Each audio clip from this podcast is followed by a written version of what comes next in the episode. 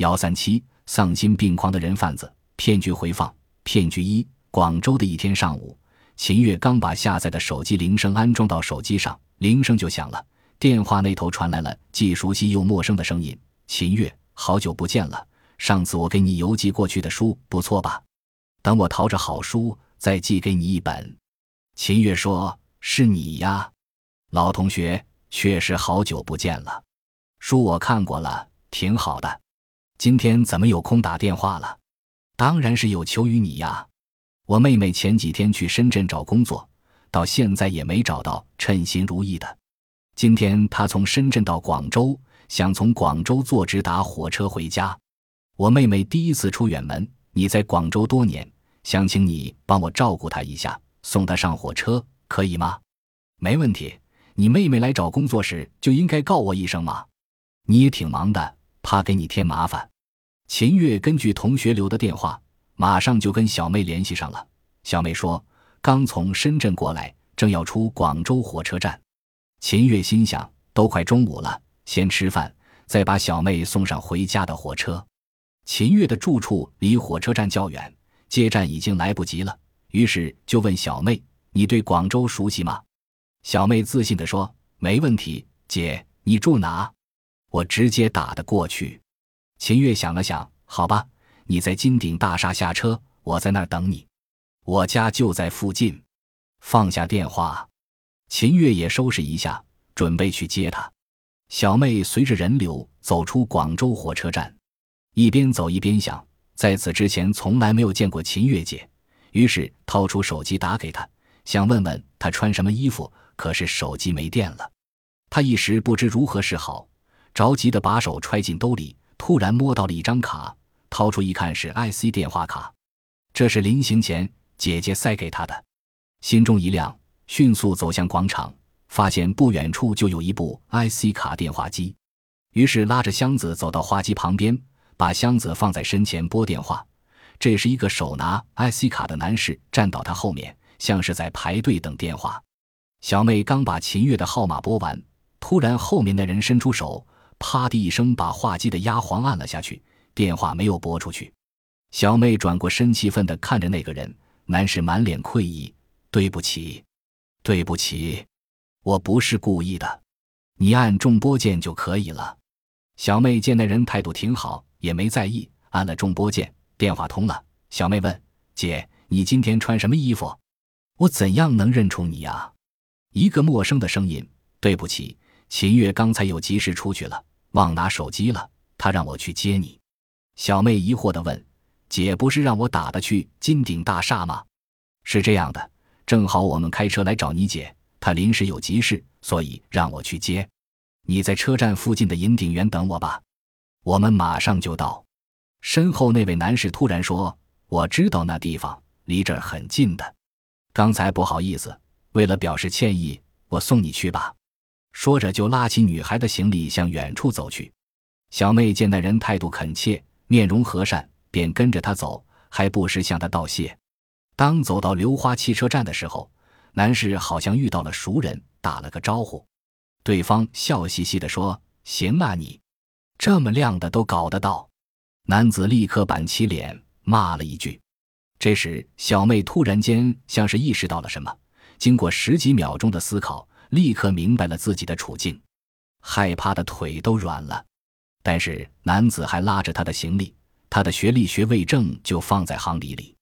小妹装作关心地说：“你人真好，看把你累的满脸是汗，擦擦吧。”说着便递过一沓纸巾。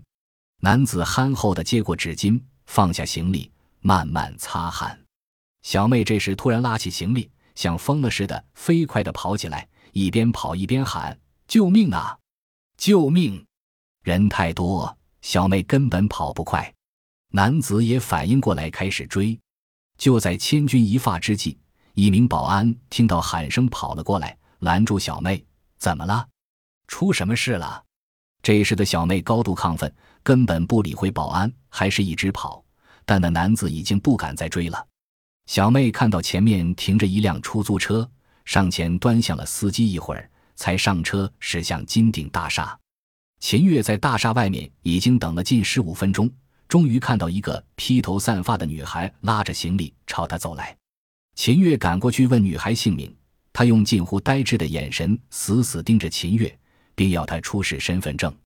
看过之后，小妹拿过秦月的手机给他姐打电话，然后要求秦月接听。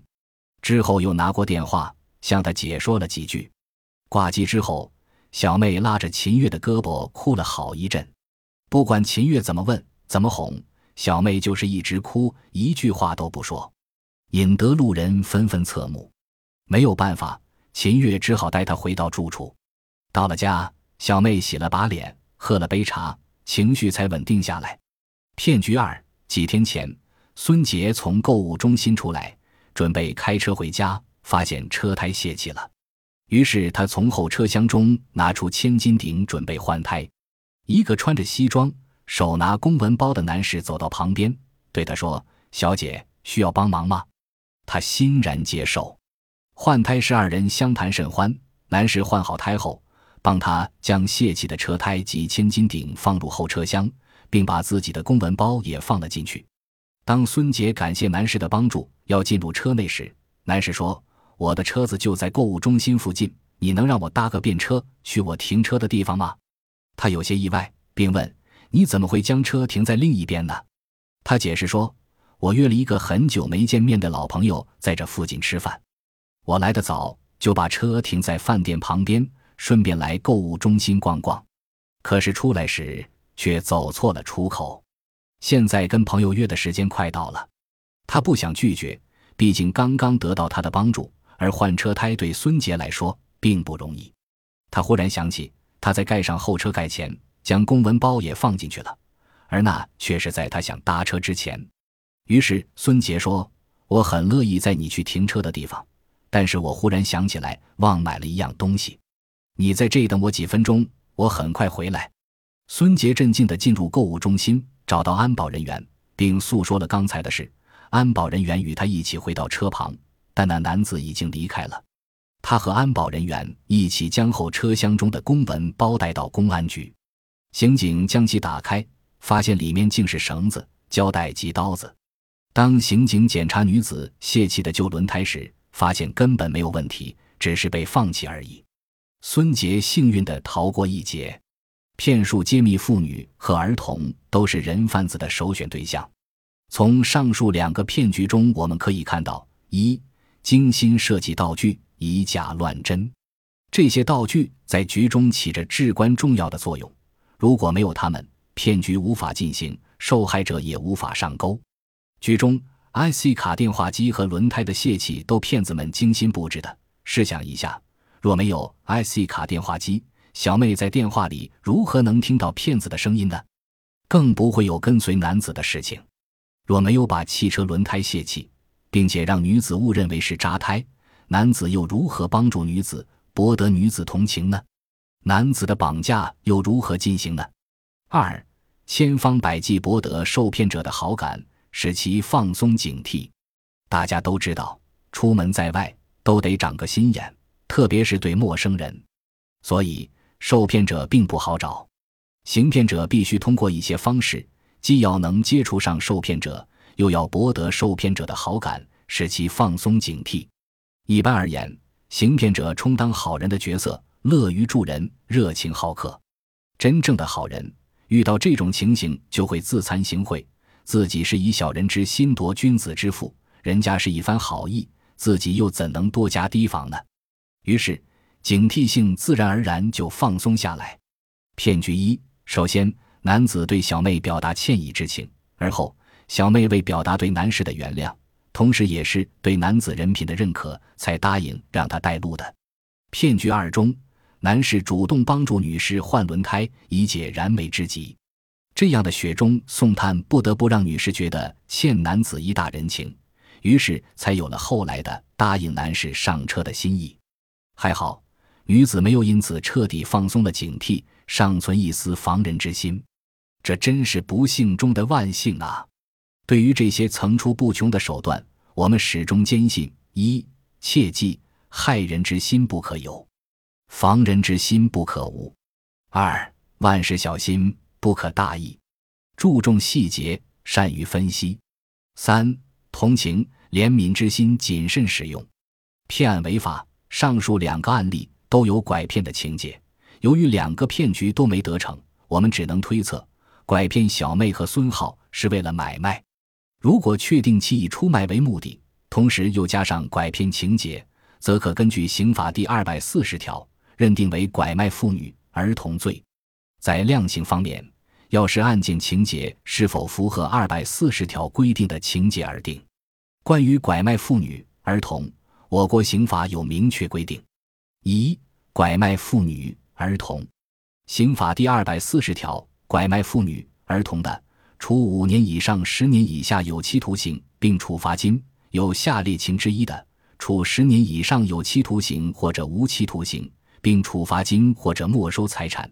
情节特别严重的，处死刑，并处没收财产。拐卖妇女、儿童集团的首要分子，拐卖妇女、儿童三人以上的，奸淫被拐卖的妇女的，诱骗、强迫被拐卖的妇女卖淫，或者将被拐卖的妇女卖给他人，迫使其卖淫的，以出卖为目的，使用暴力、胁迫或者麻醉方法绑架妇女、儿童的，以出卖为目的偷盗婴幼儿的。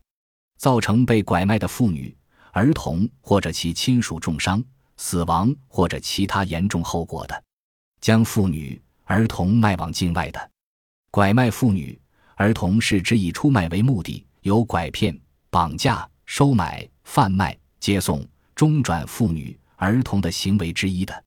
二、收买被拐卖的妇女、儿童的组织和个人。第二百四十一条，收买被拐卖的妇女、儿童的。处三年以下有期徒刑、拘役或者管制；收买被拐卖的妇女，强行与其发生性关系的，依照本法第二百三十六条的规定定罪处罚；收买被拐卖的妇女、儿童，非法剥夺、限制其人身自由或者有伤害、侮辱等犯罪行为的，依照本法的有关规定定罪处罚；收买被拐卖的妇女、儿童，并有第二款、第三款规定的犯罪行为的。依照数罪并罚的规定处罚，收买被拐卖的妇女、儿童又出卖的，依照本法第二百四十条的规定定罪处罚；收买被拐卖的妇女、儿童，按照被买妇女的意愿，不阻碍其返回原居住地的，对被买儿童没有虐待行为，不阻碍对其进行解救的，可以不追究刑事责任。三、阻碍解救被收买的妇女、儿童的，第二百四十二条以暴力。威胁方法阻碍国家机关工作人员解救被收买的妇女、儿童的，依照本法第二百七十七条的规定定罪处罚；聚众阻碍国家机关工作人员解救被收买的妇女、儿童的首要分子，处五年以下有期徒刑或者拘役；其他参与者使用暴力威胁方法的，依照前款的规定处罚。